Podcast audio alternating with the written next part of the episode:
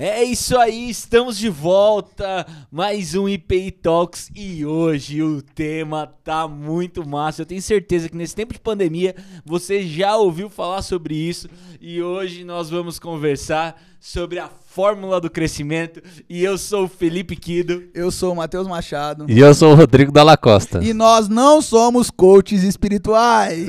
Opa! Apesar do Érico Rocha ter pego umas dicas com a gente, a gente não é isso aí mesmo, né? Gente, é muito bom estar aqui com vocês e a gente queria conversar com vocês sobre um texto do apóstolo Paulo lá em 2 Coríntios, capítulo 3, do verso 1 ao verso 6. O apóstolo Paulo escreve o seguinte: Será que com isso estamos começando a nos recomendar a nós mesmos novamente? Será que precisamos, como alguns, de cartas de recomendação para vocês ou da parte de vocês? Vocês mesmos são a nossa carta, escrita em nosso coração, conhecida e lida por todos. Vocês demonstram que são uma carta de Cristo, resultado do nosso ministério, escrita não com tinta, mas com o Espírito do Deus vivo, não em tábuas de pedra pedra, mas em tábuas de corações humanos. Tal é a confiança que temos diante de Deus por meio de Cristo. Não que possamos reivindicar qualquer coisa com base nos nossos méritos, mas a nossa capacidade vem de Deus. Ele nos capacitou para sermos ministros de uma nova aliança, não da letra, mas do espírito, pois a letra mata e o espírito vivifica. Esse texto é um texto que dá margem para a gente falar de várias coisas, várias coisas, várias coisas, mas nós queremos conversar com vocês. Como é que está a sua vida, a sua pegada com Deus, a sua compreensão do reino a partir de formar novas pessoas, alcançar novas pessoas, aprofundar a sua relação com o evangelho? Como é que anda isso?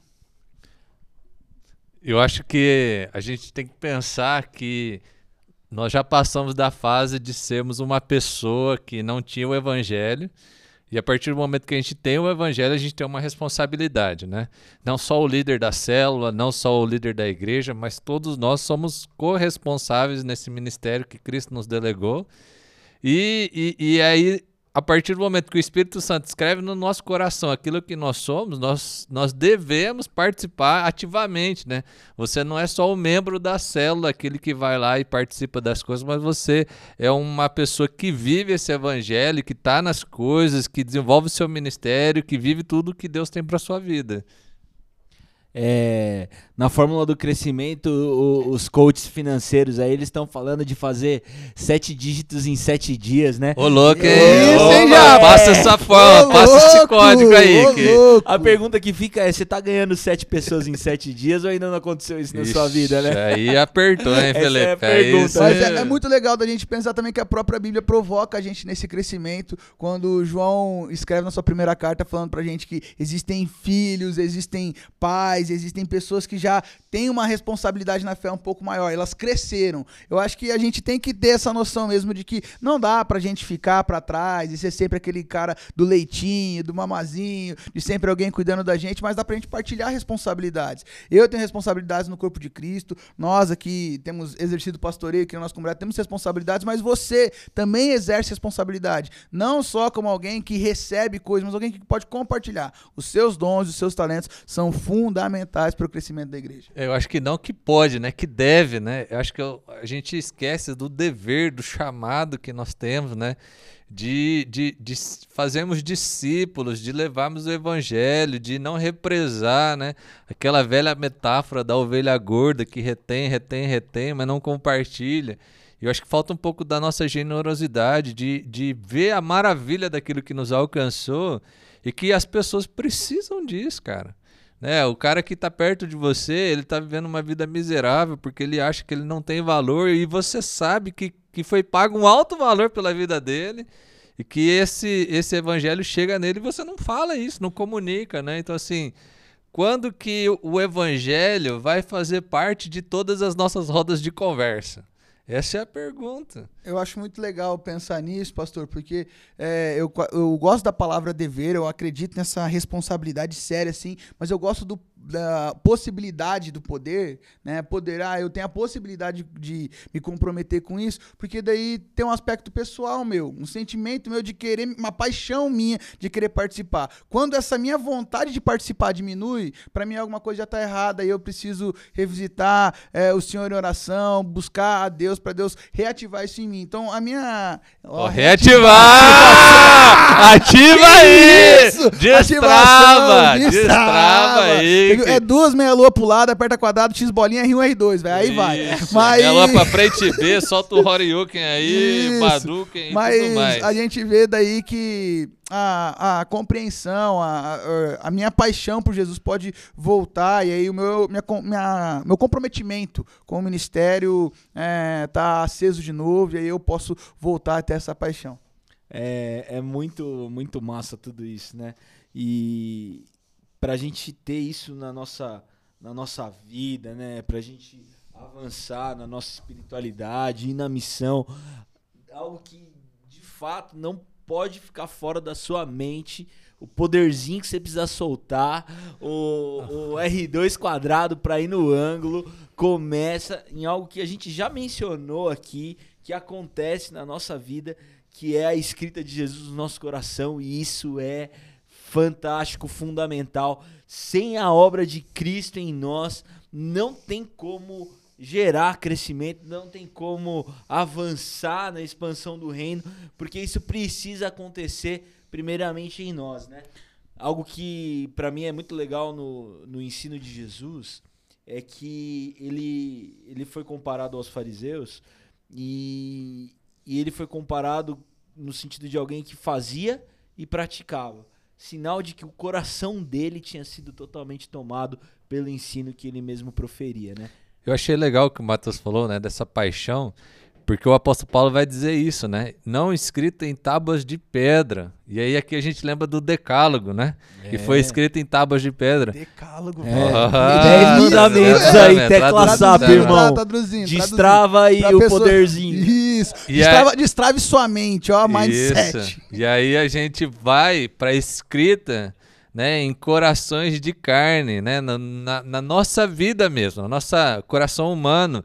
Então é, é você é a manifestação da ordem de Deus no mundo cheio de caos. E quando você internaliza e vivencia isso, né? E muda aí o seu mindset para um mindset espiritual, aí a, a, a lei e a graça ela começa a agir no meio da onde você está, né? Então isso parte sempre de dentro, sempre de nós, de uma mudança de vida, de uma mudança de mentalidade, né? Você está conectado com Jesus, isso pulsa no seu coração, você está feliz porque foi comprado, lavado pelo sangue de Jesus, isso te traz alegria hoje, porque isso precisa acontecer na sua vida, isso precisa vivenciar, isso precisa ser uma, uma coisa que brilha dentro de você. Cara, nesse tópico que a gente tá falando aqui, tem duas coisas que eu acho muito legais. A primeira é a questão do testemunho pessoal. Eu tive uma experiência muito legal semana passada que eu pude testemunhar aqui pra igreja um pouco de como foi a minha história. E eu não imaginava que a minha história, por estar aqui há tanto tempo, teria algum impacto na vida de pessoas. Mas eu recebi um grande retorno de pessoas que falavam assim: cara, eu não sabia que você tinha esse tipo de história. Eu tive envolvimento com drogas, tal, violência. E a pessoa veio falar assim: cara, eu fiquei. o seu testemunho me impactou, me alimentou, me colocou eh, na realidade de uma espiritualidade que eh, tem, enfrenta dificuldades, porque são coisas que eu tenho que lidar todos os dias. Então isso, isso foi muito legal. Seu testemunho pode alimentar a fé de alguém. Eu acho que essa é a primeira coisa que eu acho muito legal. Mas a segunda parada que eu acho legal também é o quanto a devoção, que é o que o Rodrigo falou do nosso coração, tem que estar acesa, buscando a Deus, né? Essa parada é um bagulho que a gente tem que sempre estar disponível, buscando a Deus para obter uma resposta, ter uma conversa diferente, buscando a Deus pra gente ter sabedoria no jeito de tratar, no jeito de falar sobre algum assunto. Isso aí, cara, nesse aspecto da- de estar no nosso coração, de Jesus ter essa comunicação com a gente, do Espírito falar com a gente, isso pode traduzir muita coisa legal.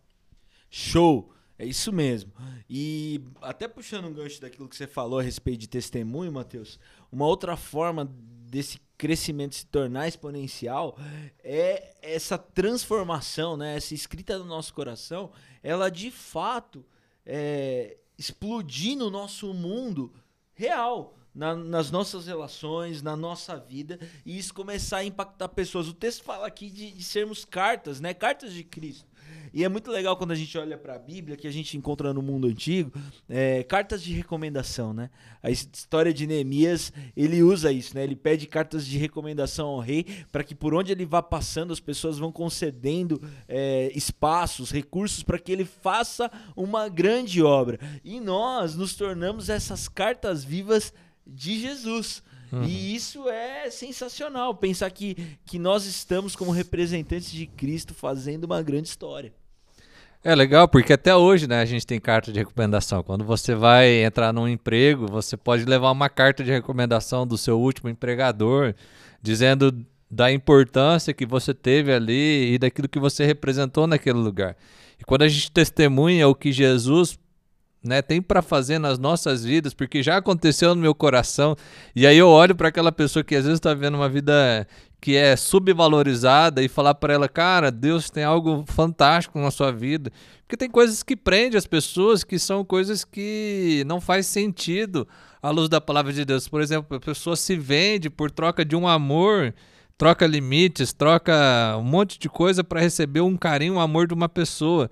E aí, quando você fala, cara, você foi amado e comprado por um alto preço que extrapola isso tudo que você está vivendo e você não precisa mendigar esse amor, você pode viver uma vida muito valorosa. Meu, isso revoluciona. Então, assim, pô, isso aconteceu na minha vida, isso pode acontecer na sua vida e, e Jesus está aqui ministrando no seu coração, né? Esse testemunho, essa carta de recomendação, cara, esses testemunhos, né, que a gente viu do Mateus e de tantas pessoas, isso mexe com a gente, isso mexe com as pessoas. Então, assim, Será que nós não temos um testemunho, qualquer testemunho, para contar para uma pessoa? Se essa carta de recomendação, Jesus fez isso na minha vida, ele vai fazer na tua também? É, eu acho muito legal que as pessoas gostam de histórias. Às vezes a gente chega com uma parada de conceito tal, querendo trocar uma ideia. Pô, às vezes isso aí afasta mais do que ajuda. Às vezes você conta uma história, a história tendo um fundamento, a história tendo observações ali legais, um sentido, aquela questão da fábula, né? Que sempre tem uma moral por trás. Mas uma história que você viveu, que deixa no ar. Você não precisa também, ah, eu quero com essa história aplicada esse. Não, não é para você pregar para pessoa, é para você contar a sua história. O que você está vivendo com Jesus. Demonstra o que a sua relação com Jesus está tá, tá causando em você. Isso é o fator exponencial de, de crescimento do evangelho. É a meia-lua X, é o bolinha três vezes, é, é o que vai fazer o cheat para você marcar golaço, moleque. Ah, moleque. Cara, uma coisa que eu acho muito louco desse tempo que a gente tem vivido é que as pessoas elas têm ansiado por um sobrenatural, por uma ação assim muito. É miraculosa de Deus, né?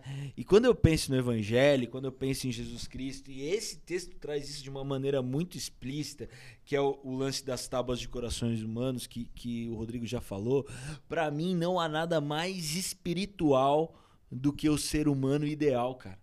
Uhum. Jesus Cristo encarnado foi o homem ideal e nada mais espiritual que isso. O próprio argumento de Paulo não foi, ó, eu fiz um monte de milagre no meio de vocês. Exatamente. Cara, o que eu fiz aí no meio de vocês, o que vocês acreditam hoje, velho, que é muito natural, a mudança de compreensão de vocês é, é o testemunho que então eu preciso. Então a gente, a gente vai virando alguém que é Jesus aqui nessa terra, né? uhum. né? E nada mais espiritual no meu modo de ver do que isso da gente ter a nossa vida transformada nesse sentido. E aí nós somos capacitados pelo próprio Espírito para assumir cada vez mais responsabilidade e atuar não só de maneira genérica, mas também partir para uma atuação mais específica. Cara, eu acho muito legal um texto de Mateus 9 que Jesus chama Levi né, para andar com ele, chama Mateus para ser discípulo dele. E aí, quando Jesus chama Mateus, eu acho muito legal que Jesus não chama Mateus para um culto. Jesus não chama Mateus para um método de evangelismo explosivo. Jesus não faz um grande sermão para Mateus e é, você quer alguma coisa assim. Não, Jesus chama Mateus para sentar numa mesa, velho.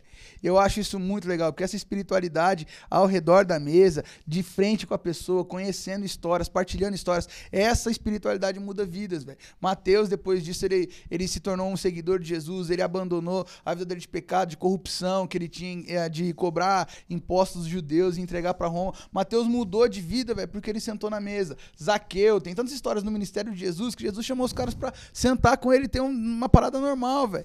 O seu ministério, ele é natural, velho, ele é natural, é com as relações, é na relação que você constrói com pessoas que as pessoas vão enxergar Jesus. Se dispõe a isso. Não tenha vergonha de falar, cara, eu faço isso por causa de Jesus, ou eu faço isso por causa da minha fé, o meu jeito de entender melhor a vida mudou, porque Jesus me ensinou essa nova maneira de lidar, meu casamento mudou, meu namoro mudou, meu trabalho mudou, porque eu comecei a aplicar princípios de Jesus na minha história. E eu tenho certeza que isso é aplicável para todas as pessoas, para você, para os seus vizinhos, para todo mundo. Uma coisa que eu acho que às vezes acontece muito nessa perspectiva, Mateus, que o ministério ele acontece na vida, é que as pessoas elas entendem o ministério como se fosse um hobby, tipo é um, é um extra. Então eu tenho meu trabalho, tenho a minha vida e tenho o meu ministério. Ele faz parte de, um, de uma caixinha que eu ponho ali numa atuação.